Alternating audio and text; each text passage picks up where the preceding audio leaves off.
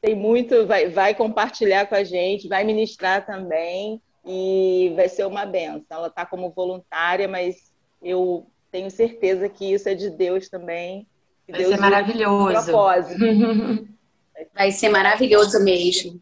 Então, Ai, faz o chamado. É, qual a primeira aula vai ser quando, Andréa? A primeira aula vai ser dia 17, 17 de março, e nós vamos começar falando sobre a origem da Bíblia, sobre o cânon sagrado, como que, que a Bíblia foi, como que as, as escrituras foram colocadas na Bíblia, né? Porque a Bíblia ela é o Novo e o Velho Testamento. Eu não posso falar muito, senão já vou dar spoiler mas é, é, vamos começar com isso, com a origem da Bíblia, como que a Bíblia surgiu, né? Eu vou tentar realmente assim, acho que a aula vai ser uma hora, no máximo uma hora e quinze ou uma hora e meia, não vai, vai ser. Vai ser às oito da noite, né? dia 17, pelo link às do café. E de 15 em 15 dias. Isso. Então, na quarta-feira, ela vai se revezar com a Lídia. Uma quarta é a Lídia, uma quarta é ela, cada uma com um foco. Para não tomar a cada semana de todo mundo. Foco. Até porque cada é. um tem seus compromissos nas suas igrejas também, né? E nas suas famílias, enfim. Exatamente isso. E eu espero vocês lá, porque vai ser uma benção, um tempo novo. Foi o que eu disse. Deus, em cada tempo, ele vai trazendo coisas novas, né? Deus é Deus de novo. E esse, esse ministério né, do, do, do ensino aqui pelo café, Deus me deu uma nova direção em relação a isso. Então, Amém. eu creio que para esse tempo, Deus chamou a gente para estar tá vivendo esse momento. Então, não importa se a gente tem 20 anos de igreja, 30 anos, não interessa. Isso não é mais importante. O negócio é o hoje, o que Deus está fazendo hoje. Porque esse café, né, Tati, veio para fazer diferença nesse, nesse tempo. E é assim que a gente está vivendo debaixo dessa Amém. unção, dessa direção do novo de Deus para as nossas vidas. Amém. Amém. Nosso foco, Eu espero Deus quer nos impulsionar. Lá. Exatamente. Amém. Isso. Então, Gabi. Exatamente. Gabi, toma conta, tá. você está na tua frente. Amém. Amém. E aí, meninas, dando boa, bom dia aí para quem eu ainda não falei. É, queria orar antes da gente ler a passagem de hoje. Vou orar aqui. Senhor Jesus, Pai, muito obrigada, Senhor, por mais um dia. Pai, muito obrigada pelas incontáveis bênçãos, Senhor, que você derrama, derrama nas nossas vidas, Pai, que diariamente é, se renovam a cada manhã, Pai. Muito obrigada porque a Sua presença é o nosso maior presente, Jesus. E nós queremos hoje, nessa manhã, que realmente os nossos olhos, os nossos ouvidos, Pai, e principalmente a nossa mente e nosso coração estejam atentos e abertos para receber a Sua palavra, Senhor. Que o nosso coração seja como um solo fértil, Pai, para que tudo que o Senhor deseja falar com a gente, falar comigo, falar com cada uma das mulheres aqui, Pai, frutifique, floresça, para gerar muitos frutos, Senhor. Tanto para a nossa vida quanto para a vida de cada pessoa que cruzar o nosso caminho, Senhor. Então, em nome de Jesus, Pai, que o Senhor fale através de mim, que seja simplesmente as suas palavras, Espírito Santo. Em nome de Jesus, Senhor. Amém.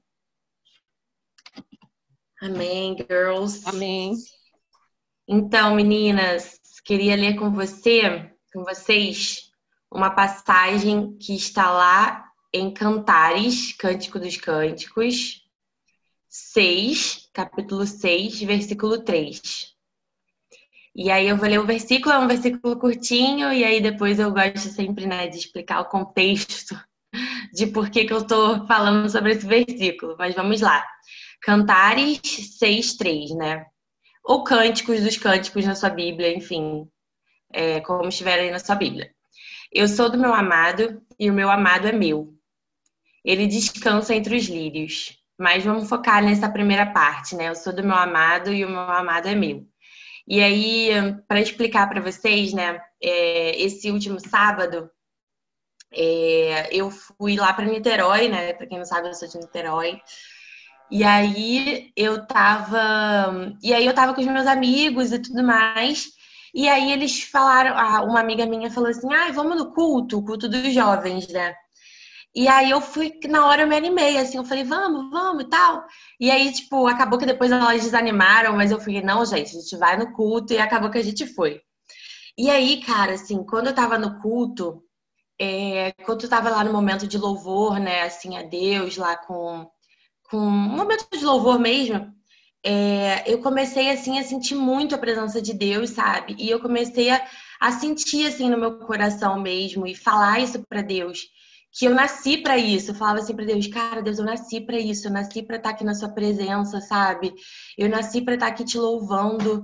Eu nasci para isso, literalmente, assim. É, eu nasci para estar aqui, sabe, nesse lugar. E aí eu comecei a, a orar isso e falar isso. E eu comecei, é, ao mesmo tempo que eu orava e falava isso, eu comecei a lembrar né, no meu coração, assim, digamos assim, há quanto tempo que eu não fazia aquilo? Há quanto tempo que eu não separava um momento para estar num culto, sabe? Que com a pandemia, assim, eu sempre, desde os 14 anos, tipo, minha rotina era sábado e domingo igreja. E aí veio a pandemia e assim, a gente teve que se afastar um pouco ali do, da igreja física, digamos assim, né, da instituição igreja. E, a, e eu tinha me acostumado com esse lugar, sabe? Eu tinha me acostumado com esse lugar de não ir ao culto, de não, é, digamos assim, priorizar estar num culto, sabe? Estar naquele momento, assim. E naquele momento eu fiquei pensando assim, cara, que saudade que eu tava disso e eu nem tava percebendo, sabe? Que saudade que eu tava de ter esse momento. E aí, aqui, só um parênteses, assim, eu não tô falando. É, e no sentido de, ah, meu Deus, você tem que estar domingo no culto, porque culto você pode fazer dentro da sua casa, é, digamos assim, no, na sua TV, sabe? Ou então você no seu quarto. Mas eu digo em relação a mim, ao meu coração. Eu não, não estava separando esse momento de culto ao Senhor. Esse momento de você parar e simplesmente tirar aquele dia ou aquela hora para você louvar, sabe? Para você estar diante da presença de Deus e só dizer o quanto Ele é lindo e só glorificar a Deus, enfim. Então, há muito tempo que eu não separava esse momento, sabe?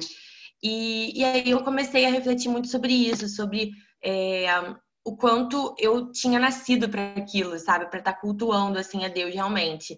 E aí, enquanto eu estava orando isso e falando isso com Deus, veio muito ao meu coração, assim, realmente esse versículo, né? Do eu sou o meu amado e o meu amado é meu. E veio também muito forte ao meu coração é, que não sou só eu que nasci para isso, mas todos os filhos de Deus nasceram para isso, para estarem diante do Pai, sabe? Para estarem diante dessa presença, para desfrutarem disso, sabe? E aí, é, foi aí, aí, por que eu estou explicando isso, né? Porque foi daí que surgiu isso que eu quero falar com vocês hoje. E Deus começou a ministrar essa palavra primeiro no meu coração, sabe? Primeiro é, em mim, assim, dessa dessa saudade, sabe, de estar na presença do Pai, dessa saudade de estar com Ele, sabe, desse momento assim de desfrutar da presença dele. E aí agora eu queria só explicar também um pouquinho para vocês o contexto é, bíblico mesmo, né, dessa passagem de Cântico dos Cânticos, né, que diz que eu sou do meu amado e o meu amado é meu. É, esse, é, esse, esse livro, enfim, é, acredita, né, acredita-se que ele foi escrito por Salomão lá no ano de 900 e tanto antes de Cristo e hum, foi escrito teoricamente assim na, na, primeira parte do reinado de Salomão, né? Quando Salomão ainda não tinha pirado a cabeça, Salomão ainda estava ótimo, ele escreveu essa passagem. E aí, assim, as pessoas zoam um pouco esse livro, né? Cântico dos Cânticos, porque tem muita parte assim, é como se fosse um poema de um homem para uma mulher e de uma mulher para um homem, assim, num contexto de casamento e tudo mais. Então, assim, eu, por exemplo, que cresci na igreja, né? Os jovens sempre zoaram esse livro loucamente, tipo assim, ai, minha pomba, que eles ficam usando, tipo, uns, uns adjetivos muito loucos, assim, para descrever a mulher, sabe? Tipo, em vez de, tipo, seu sorriso é lindo, eles falam é, seus dentes são brancos como ovelhas, tosquiadas no inverno. Tipo. Então as pessoas dão uma zoada assim no, nesse livro, sabe? Mas na verdade, esse livro, apesar de contar uma história é, de, de, um homem e de uma mulher, na verdade ele tá é, exatamente, Daiane, se compara as éguas dos carros de faraó. Tipo assim, gente, como assim, né? Calma. Me comparando aí a, a uma égua mas é, esse livro ele também conta a história, é, ele também traduz, né, basicamente a história de Cristo e a igreja, que somos nós e Jesus, né? Então, assim, é como se fosse de fato ali um poema para contar essa história tão linda de amor. Minha amiga tá aqui, ela tá indo embora agora. Tchau, amigona. Desculpa, gente. E para contar essa história tão linda de amor entre Cristo e a igreja, né? E contar dessa história também de amor desse casamento, né, entre o noivo e a noiva, que é, depois eu vou explicar melhor também desse casamento entre o noivo e a noiva. Mas e aí, eu só quis explicar esse contexto para vocês, para a gente entrar de fato nas lições, né? Aprendidas, digamos assim, desse versículo tão curtinho, mas que tem tantos ensinamentos para gente. É, o primeiro lugar, como eu falei, é a primeira lição que a gente tem assim, é que nós nascemos para amar e sermos amadas, sabe? Nós nascemos para amar e sermos amadas. E por que, que é tão importante a gente falar disso?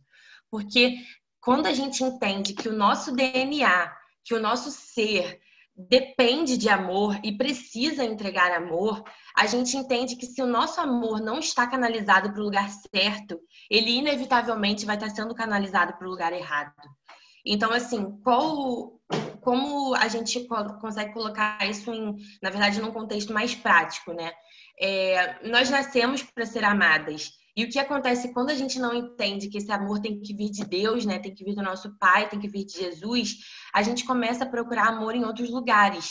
E é, isso, e é assim que começa é, a gente aceitar migalhas de, de homens, ou de pessoas, ou de amizades.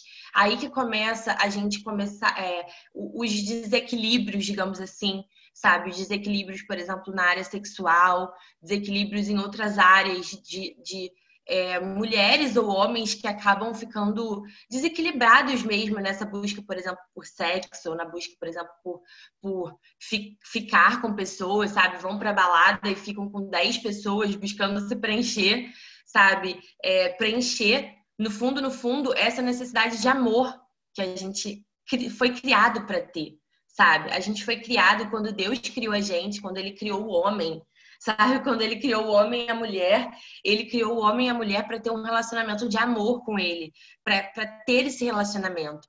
Então é muito importante a gente entender isso, para a gente entender que realmente onde a gente precisa canalizar o nosso amor, sabe? E outra coisa muito importante também que a gente precisa entender é que nesse versículo, e isso me chamou muita atenção, Nesse versículo diz: Eu sou do meu amado e o meu amado é meu. E, essa, e essas palavrinhas, né, sou e é, elas remetem à identidade. Tanto que, assim, é, poderia ser dito de outra forma, poderia ter dito, eu pertenço, como em outros versículos fala isso, eu pertenço ao meu amado. Mas aqui a gente vê claramente que Jesus quis, quis remeter à nossa identidade. Sabe, quando ele disse, quando a gente diz eu sou do meu amado, significa que nós é, nossa identidade é pertencer, sabe? Nossa identidade é de pertencer a, a, alguém, sabe? Nossa identidade é de pertencer a um lugar. Então a gente fica buscando, se a gente não toma o cuidado de estar no centro, sabe, da vontade de Deus e de estar no centro é, desse relacionamento com o Senhor mesmo, a gente começa a buscar esse pertencimento em outros lugares, sabe? A gente começa a buscar, e aí começa aquela busca desenfreada, por exemplo, por, por dinheiro, porque a gente quer é, se sentir apto para pertencer a algum lugar. Busca desenfreada por status, porque a gente quer se, se sentir apto para pertencer a algum lugar, sabe? A algum grupo, a alguma pessoa. E quando Deus, na verdade, Ele está dizendo, filha é, e filho, sabe? O, esse lugar é, somos eu e você, sabe? Esse lugar de pertencimento é em mim que você encontra. Não tem que ser em nenhum outro lugar. E aqui a gente não está fazendo um apelo para você ser sozinho, não. A gente tem que se relacionar com as pessoas, óbvio. Mas entender que o lugar de pertencimento que a gente tem é com Deus, sabe? É com Ele. Esse lugar de amar e ser amado profundamente é com Ele porque senão a gente começa a depositar essa esperança de amor, por exemplo, no nosso marido, nos nossos filhos, é, no nosso namorado, no nosso trabalho, e aí que começam as coisas a descompensar, sabe? Aí que começam as coisas a perder o rumo. E aí que entram também os ídolos, né? E aí aqui é muito importante a gente falar disso, assim, porque é, em diversos momentos da Bíblia a gente vê é, Deus é, se irando, né? E Deus é, ficando triste mesmo com o povo, se entristecendo com o povo, quando o povo colocava ídolos no, no, no lugar dele. E aí tem aquela passagem muito clássica, né? Que que muita gente conhece, que Moisés sobe para o monte para receber os dez mandamentos de Deus, assim, né? E ele fica, tipo, 40 dias no monte. E quando ele volta, o povo criou um bezerro de ouro para adorar. Tipo assim, o povo não aguentou ficar é, alguns dias né, longe de Moisés, digamos assim, que, ela, que era aquela figura né, que representava Deus na época. Quando Moisés voltou, o povo já tinha criado um bezerro de ouro. Tipo, e estava lá adorando o bezerro. E quando eu leio isso, gente, eu sempre acho muito bizarro. Eu sempre fico assim, gente, que povo doido, gente. Moisés estava lá no monte, com a presença de Deus, o povo cria um besouro, um bezerro de ouro. Que lógica tem? Mas se a gente for para pensar, a gente é igualzinho hoje. A gente é igualzinho hoje a gente, a gente se afasta um pouquinho de Deus e a gente já cria os nossos bezerros de ouro, sabe? Que podem ser o nosso namoro, que podem ser o nosso trabalho, que podem ser algum status, que podem ser até coisas muito bobas, tipo o nosso corpo. A gente começa até a glorificar o nosso corpo. Tem pessoas que têm né, essa, essa busca. É, é, incessante assim pela, pela, pela aparência, sabe? É, e, e, isso a gente não fala aqui de cuidado com o corpo, que a Lídia vai falar muito bem, porque isso é extremamente social e é glorificar o Espírito, e glorificar o Espírito Santo que mora em nós, né? Mas, na verdade, quando isso passa do ponto, quando isso se torna um ídolo, a ponto da gente olhar e falar assim: meu Deus, eu não posso envelhecer, ou meu Deus, olha como meu corpo tá, tipo, e a gente não aceitar que aquilo dali é o tempo do Espírito Santo que ele deu pra gente. Então, assim, nós somos extremamente é, volúveis, não sei nem se é a palavra, mas a criar ídolos na nossa vida. Então é por isso que a gente tem que estar sempre retornando para esse lugar de eu sou do meu amado e o meu amado é meu, sabe? Nós somos do nosso amado e, e a gente tem esse objeto de amor também para a gente entregar o nosso amor, que é ele, sabe? Então a gente precisa sempre voltar para esse lugar onde Deus é a nossa prioridade. E é o lugar também onde a gente vive a maior história de amor. Eu já contei aqui para vocês uma vez, mas eu vou contar de novo porque é, muitas, muitas mulheres que estão aqui provavelmente não ouviram, mas que eu já tive um momento muito forte com Deus em relação a isso. Porque eu, quando eu era mais novinha, quando eu estava solteira, né, enfim, não tinha namorado ainda, é, eu ficava muito assim, aquela coisa de menina solteira, né, gente? Ficava assim, ai Deus, eu quero tanto viver um amor, sabe? Eu quero tanto que você me dê o amor da minha vida, eu quero isso, eu quero aquilo, eu quero viver essa história de amor e tal. E aí um dia eu tava no Barra Shopping, esperando o ônibus do Barra Shopping para voltar para casa da tia Maria Luísa, que eu morava com ela na época. É. e aí eu tava sentada no Barra Shopping para voltar e aí Deus falou muito forte comigo. E eu tava orando exatamente isso. Ai, Deus, eu quero encontrar o amor da minha vida, sabe? E aí Deus falou muito forte comigo. Você já encontrou. E eu fiquei tipo, o quê? E ele falou assim: você já encontrou, sou eu o amor da sua vida. Sabe? Sou eu o amor da sua vida. Eu vou te dar um parceiro de vida. Eu vou te dar um parceiro para viver essa vida junto com você. Mas o amor da sua vida, você já encontrou. Sou eu. E é verdade, gente, se vocês forem parar para pensar, cara, Cristo, ele se entregou por nós numa cruz, sabe? Ele se entregou por nós numa cruz, tipo, ele, ele deu o maior amor que qualquer pessoa poderia dar. Nenhuma história de amor que a gente possa viver nessa terra se compara a essa história de amor que a gente vai viver com Jesus. E a gente tem que ter isso muito forte no nosso coração para que a gente não acabe é, é, colocando expectativas demasiadas é, por exemplo, no nosso parceiro de vida, sabe? Eu não posso chegar para Heitor, que é o meu namorado, e cobrar dele um, um, que ele preencha esse, esse vazio, digamos assim, que está no meu coração, que é o vazio que Deus preenche, sabe? Eu não posso pedir para o Heitor preencher isso, primeiro porque ele também precisa preencher o dele, primeiro porque ele também precisa estar sendo completo com Deus sabe? Então, assim, a partir do momento que a gente entende isso, a gente entende que, na verdade, a gente tem ali um parceiro e não o amor da nossa vida, meu Deus do céu, que ele tem que fazer tudo por mim, ele tem que me idolatrar todos os dias da minha vida. Não, sabe? É, não é isso que, que Deus deseja para o seu casamento, não é isso que Deus deseja para o meu namoro, sabe? Não é isso. Ele deseja que a gente viva uma parceria para buscar Ele juntos, sabe? Que a gente viva uma parceria para que cada vez mais esses nossos relacionamentos eles levem a gente para mais perto de Deus, sabe? E, e, que essa pessoa ela seja ali realmente um ajudador nessa caminhada que a gente sabe que é uma caminhada cheia de desafios, sabe? E que essa pessoa seja aquele ferro que afia o ferro, sabe? Porque a Bíblia também fala disso que o companheiro ele é o ferro que afia o ferro e a gente está sempre precisando ser afiado, sabe? A gente está sempre precisando ser lembrado, a gente está sempre precisando ser colocado no rumo certo. Então, para isso que os nossos companheiros, parceiros, ou uma amizade sua, sabe? É, ou o seu pai e a sua mãe, para isso que eles, eles são colocados na sua vida. Não é para suprir um lugar de amor e de pertencimento. E aí, eu levo para nossa segunda lição, que essa lição falou muito forte comigo, assim. É, em primeiro lugar, eu queria perguntar se alguém aí sabe o que é friend zone.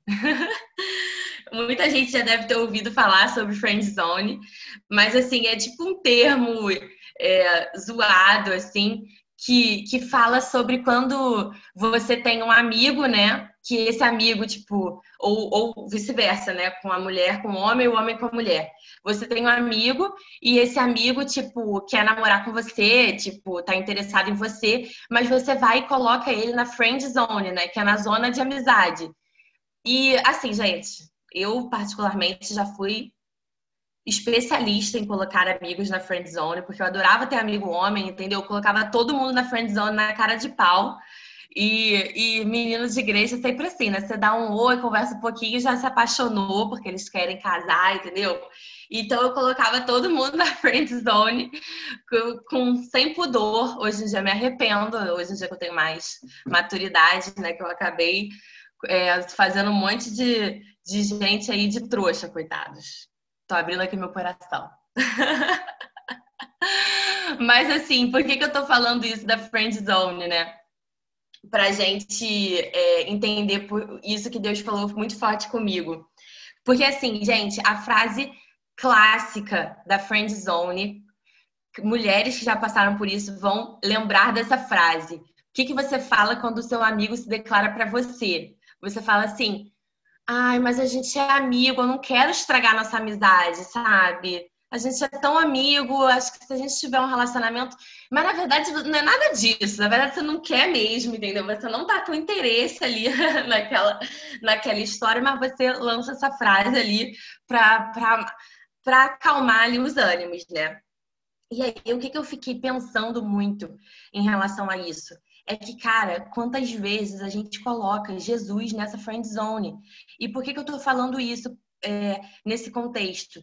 Porque, cara, Jesus, ele deixa claro pra gente que ele quer e ele deseja e ele demanda de nós uma posição de amado, uma posição de prioridade. Só que sabe o que acontece quando a gente coloca Jesus nessa friend zone, digamos assim? A gente chega e a gente fala assim: Jesus, eu não quero ter esse relacionamento de amado com você, eu não quero que você seja minha prioridade agora, porque agora minha prioridade é outra coisa, mas eu não quero perder sua amizade. Eu quero que você fique aqui sabe? Eu quero que você fique aqui nesse cantinho onde é confortável para mim te ter, porque eu não quero perder sua amizade, porque é confortável para mim, mas ao mesmo tempo eu não quero te colocar como prioridade nessa posição de amado da minha vida. E assim, gente, sem perceber, a gente faz isso com Jesus. Sem perceber, e eu falo isso porque eu faço isso várias vezes. Porque o amor, gente, essa posição de amado, ela não é só uma posição de amado e amada, né? Ela não é só uma posição ali de tipo assim, ai, Jesus diz para mim que eu sou linda e eu digo para Jesus que ele é lindo. Não, essa posição de, de pertencimento, de amor, de ser um só, é uma posição que exige sacrifícios, exige ação da nossa parte, sabe? Existe disposição para pagar o preço porque é igual um casamento, gente. Todo mundo aqui que é casado, eu ainda não sou, mas vocês que são aí, vocês vão saber disso. Casamento é maravilhoso, mas tem um preço a ser pago, não tem? Tem um preço a ser pago, porque às vezes você está afim de matar aquela pessoa, digamos assim, e você tem que estar tá ali plena, mulher sábia que é discipular, sabe? Toda ali, tipo, Senhor amado, me ajuda a viver essa situação. Fora que os preços diários que você paga é, de investimento no seu casamento, né?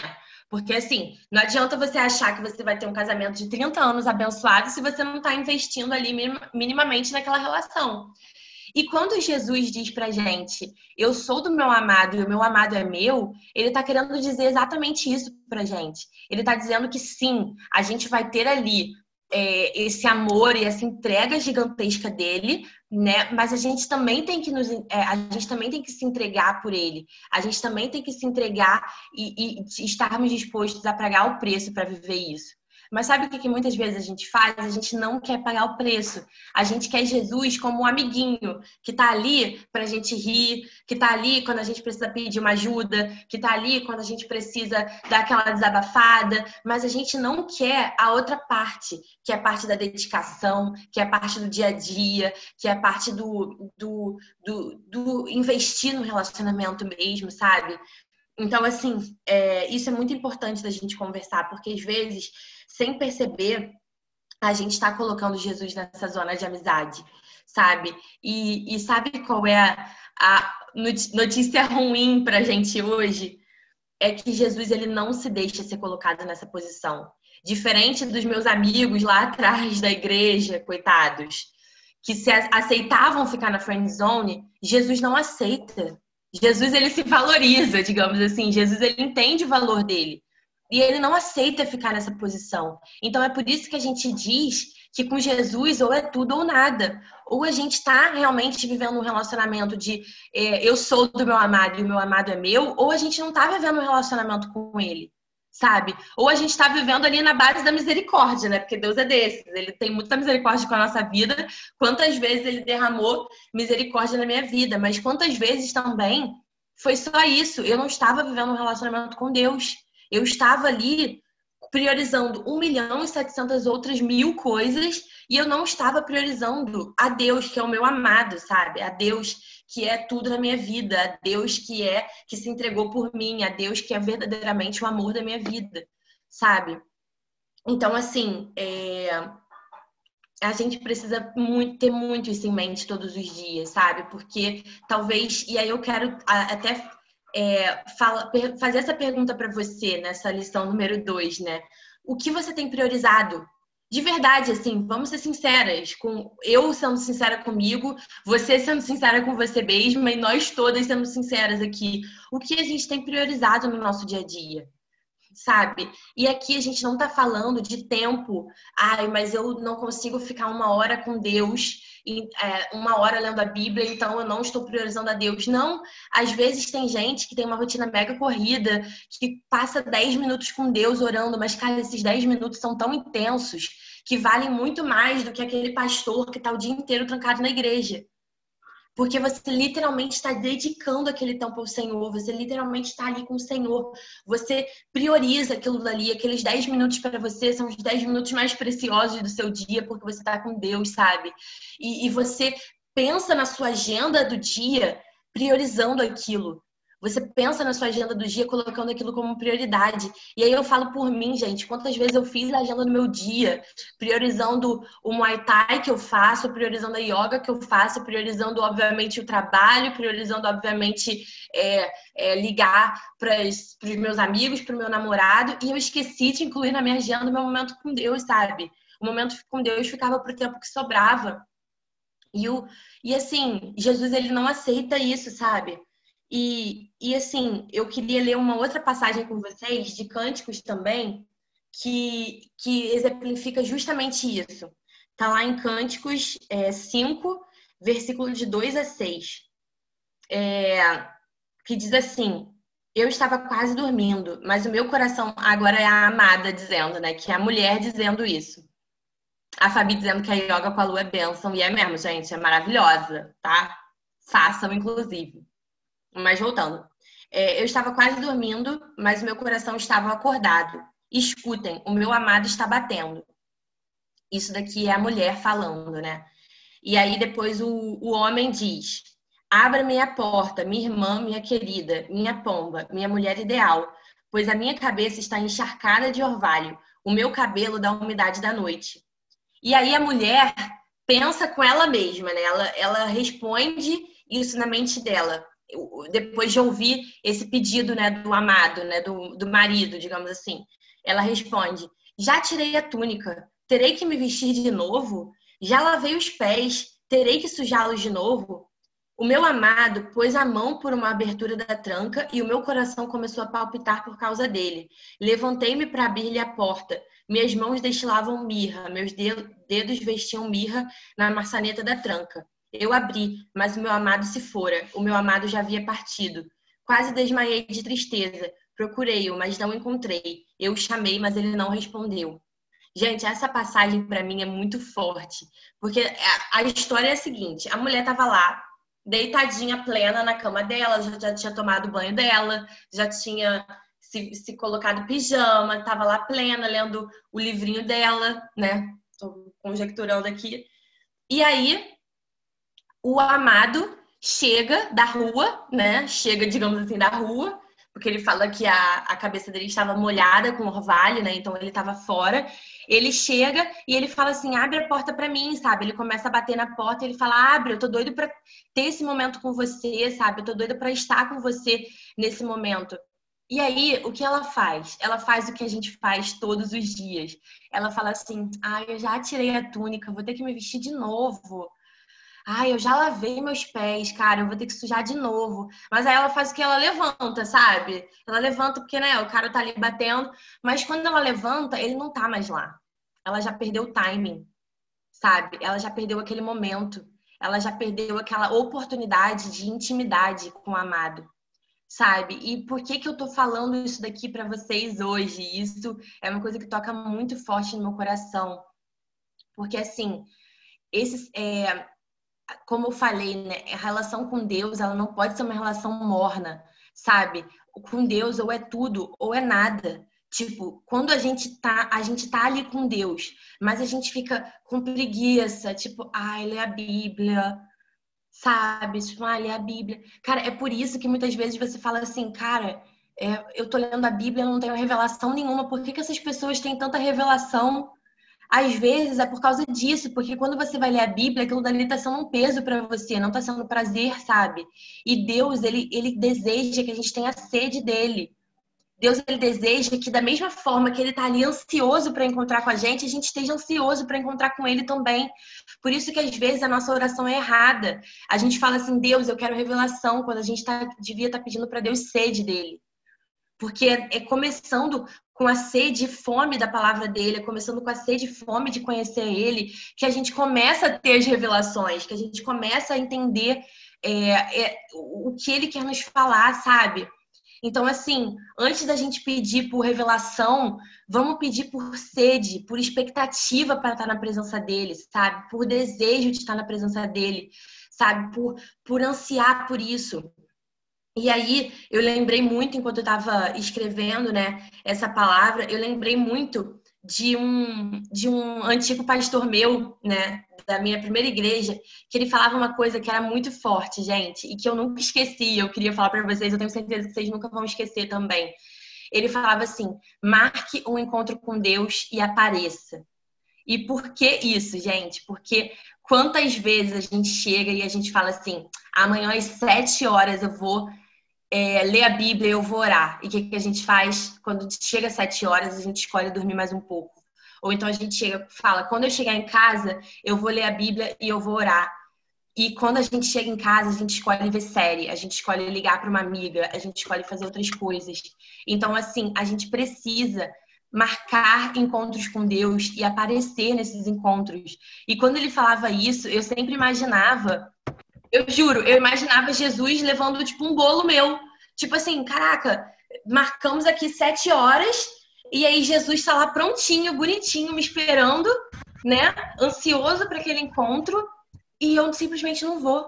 Eu simplesmente não apareço. Você consegue imaginar você fazendo isso com o seu namorado? Você consegue imaginar você fazendo isso com o seu marido? Eu não consigo imaginar, porque eu acho que eu nunca conseguiria, na minha cabeça, eu nunca conseguiria dar um toco em alguém. Mas a gente consegue sim, porque a gente dá o toco no amor da nossa vida, que é Jesus.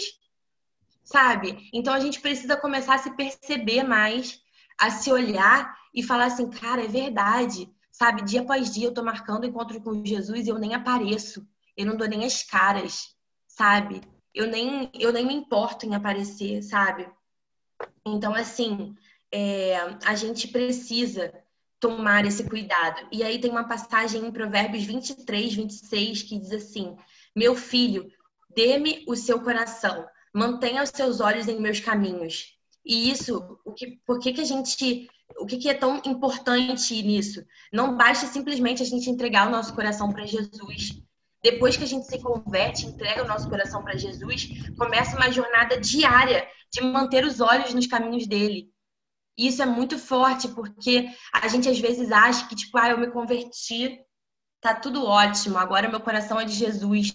Cara, mas não é só entregar o coração, é também manter os olhos no caminho dele. É também estar atentos, sabe? A gente precisa estar atenta, a gente precisa estar ligada, a gente precisa estar, tipo, dia após dia, assim, caraca, hoje eu não, eu não tive meu momento com Deus, sabe? Hoje eu não, me, não priorizei a Deus. A gente precisa ter essa atenção, sabe? Não é só entregar o coração para Jesus e, e, e, vai embora. É igual, é igual um namoro, um casamento, não é só eu chegar e falar, ah, eu aceito sim te namorar. E nunca mais ligar, nunca mais falar, chega um ano de namoro, não dá presente, chega, sabe, aniversário de casamento não tá nem aí, esquece. Não é só isso, sabe? Não é só entregar o seu coração para a pessoa, é manter os olhos no caminho de Deus.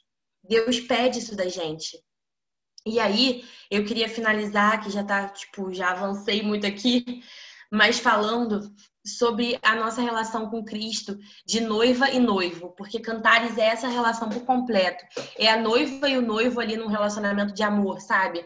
E assim, é, lá em Efésios 5, a partir do versículo 25, diz assim: Maridos, ame cada um a sua mulher, assim como Cristo amou a igreja e entregou-se por ela para santificá-la tendo-a purificado pelo lavar da água mediante a palavra, e para apresentá-la a si mesmo como igreja gloriosa, sem mancha nem ruga ou coisa semelhante. E assim, é, eu queria explicar também um pouco da, do contexto do casamento judaico naquela época, né? Porque quando você entende o contexto do casamento, assim, judaico, você entende muito sobre essa passagem do noivo e da noiva, porque Jesus nos chamou de noiva e se chamou de noivo, sabe?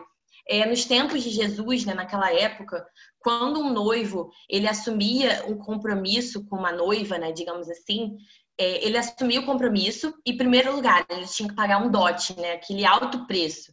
E o dote ele não podia ser baixo, ser qualquer coisa, tipo, ah, é o que me sobrou. Não, era um investimento que o noivo fazia para ter aquela noiva. E aí, depois que ele pagava esse dote, depois que aquele contrato estava fechado, digamos assim, ele voltava para casa do pai dele para preparar a morada, para preparar a, a, a, o quarto deles, né? Preparar o quarto nupcial deles, digamos assim. Então, assim, é...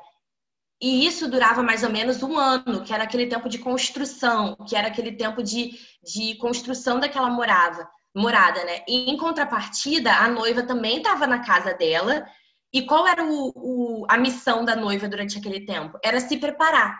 Era esperar e se preparar. Então ela ficava ali se preparando, né? Preparando o enxoval dela, se preparando como mulher, aprendendo o que tinha que aprender, porque a partir, da, a partir do momento que aquele noivo voltasse, ela deveria, né, é, se tornar ali uma esposa. E o que, que é interessante disso? Porque naquela época é diferente de hoje em dia, né? É, que a gente tem o WhatsApp, por exemplo. Naquela época, não tinha isso de tipo assim, ah, ó, amanhã tô passando aí para te buscar. Não tinha isso. Era tipo assim, gente, tinha que te mandar um mensageiro 70 dias antes para te avisar, entendeu? Então, o que que acontecia? A noiva, ela tinha que estar preparada ela tinha que estar tá com aquela candeiazinha de óleo, porque o noivo ele podia chegar à noite para buscar ela e eles iam ter que sair. Então ela tinha que estar tá preparada, ela tinha que estar tá com, com o chovalzinho dela preparado, com a, com a lâmpada ali é, sempre regada de óleo, porque se o noivo chegasse, ela tinha que estar preparada para sair. E olha como isso é lindo. É, comparado, né, trazendo para o nosso relacionamento com Jesus. Quando Jesus fala que ele é nosso noivo, nós somos a noiva. Em primeiro lugar, Jesus já pagou o preço por nós. Ele já pagou o preço de cruz por nós. Foi um alto preço. Então, ele já nos comprou, sabe? A gente já está ali compromissada. A gente já está ali com a certeza de que o noivo volta para nos buscar sabe? Só que não, qual é o nosso, a nossa missão agora? A nossa missão agora é a gente esperar por essa volta de Cristo, a gente esperar pela volta do nosso noivo. É a gente esperar que ele volte, só que preparadas, sabe? Não é a gente esperar, tipo assim, lá, tipo, vendo Netflix, vendo uma série, priorizando ali nossa relação com a nossa mãe, com o nosso pai, com os nossos irmãos, dando um rolezinho a cavalo. Fico imaginando, né, como que era naquela época e a gente esquecendo de se preparar para a volta do noivo, sabe? A gente esquecendo para se preparar para a volta do, do noivo. E quando a gente fala dessa, dessa coisa da candeia, né? Tá com óleo, o óleo simboliza o Espírito Santo, né? O óleo simboliza a gente está cheio ali da, da, do Espírito Santo. Então, assim, dia após dia, a gente tem que olhar para essa nossa candeia e colocar óleo nela. A gente tem que colocar ali o, o, combustível, sabe? A gente tem que colocar ali o combustível, porque o noivo pode voltar a qualquer momento, gente, para nos buscar. Vocês têm noção que a qualquer momento Jesus pode fazer assim, gente, cheguei, tocou as sete trombetas, ferrou para todo mundo, entendeu? Jesus voltou. E aí, como que Jesus vai, vai encontrar a gente? Como que Jesus vai encontrar a gente? Ele vai encontrar a gente moscando, sabe? Ele vai encontrar a gente perdidonas, ou ele vai encontrar a gente preparadas em um relacionamento com ele, sabe? E não é só para a volta de Jesus que a gente tem que estar tá antenadas, porque assim, hoje, nessa terra, Deus tem muito mais pra gente do que a gente está se permitindo viver. Deus tem uma plenitude de alma, de espírito, de coração. Cara, tudo começa. As coaches que estão aí presentes, a Fabi, a Fabi vai poder me complementar nisso, as psicólogas também. Tudo começa com o interior. Não adianta você mudar, tipo assim, por fora eu tô com uma carinha de plena, de feliz. Mas se o seu interior não estiver revelando isso, uma hora ou outra a máscara cai. Então, assim, tudo começa mudando aqui dentro, sabe? Tudo começa trabalhando aqui dentro. Então, por exemplo, às vezes você está frustrada no seu casamento, no seu relacionamento, ou numa amizade sua, porque o seu interior está vazio, o seu interior está faltando esse amor de Deus. Às vezes você está brigando todos os dias com seus filhos porque está faltando essa plenitude de ser completa com seu amado, sabe? Essa plenitude de ser um com o seu amado sabe? Às vezes é, você não está conseguindo render no seu trabalho porque você acorda desanimada e você acorda triste porque você não tem essa parte que é essencial para o ser humano, que é amar e ser amado pela pessoa certa, sabe? Então, assim, é, eu queria muito que a gente saísse daqui hoje com essa sensação, inclusive eu, assim, de cara, que vontade de estar na presença do meu amado, sabe? Que vontade de estar com ele, o que eu tenho priorizado, sabe? O que eu tenho priorizado. Eu tenho priorizado só as mãos dele e eu tenho esquecido de olhar para a face dele. Será que eu tenho pedido só as bênçãos dele dia após dia? Eu não tenho gastado um segundo sequer para dizer o quanto ele é lindo, sabe? É para a gente ter realmente essa sede de Deus, sabe? Essa sede de, de estar na presença dele, sabe? Porque isso muda toda a nossa vida. Isso é o que a gente realmente precisa, sabe? Então é isso que eu queria falar com vocês hoje e que a gente realmente tenha isso em mente, que nós somos do nosso amado, a gente pertence de alguém. A gente não precisa sair por aí por esse mundo buscando amor, buscando aprovação, sabe? Porque a gente já encontrou nele. Só basta a gente tomar essa atitude de estar na presença dele todos os dias. Tá bom? Lindas, maravilhosas. Amém. Amém. Maravilhoso. Amém. Que palavra, Amém. Gabi. Pai, obrigada, obrigada por essa oportunidade de estar aqui nesse lugar.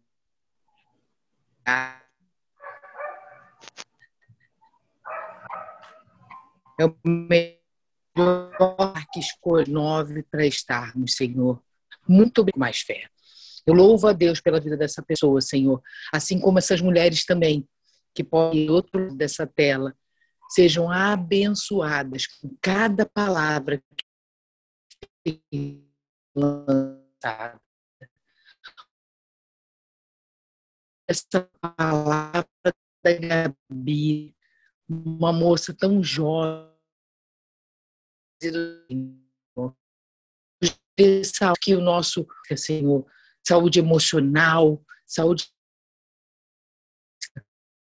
cuide nossa família, nossos abençoa essa moça que está com essa situação, Senhor. Obrigado.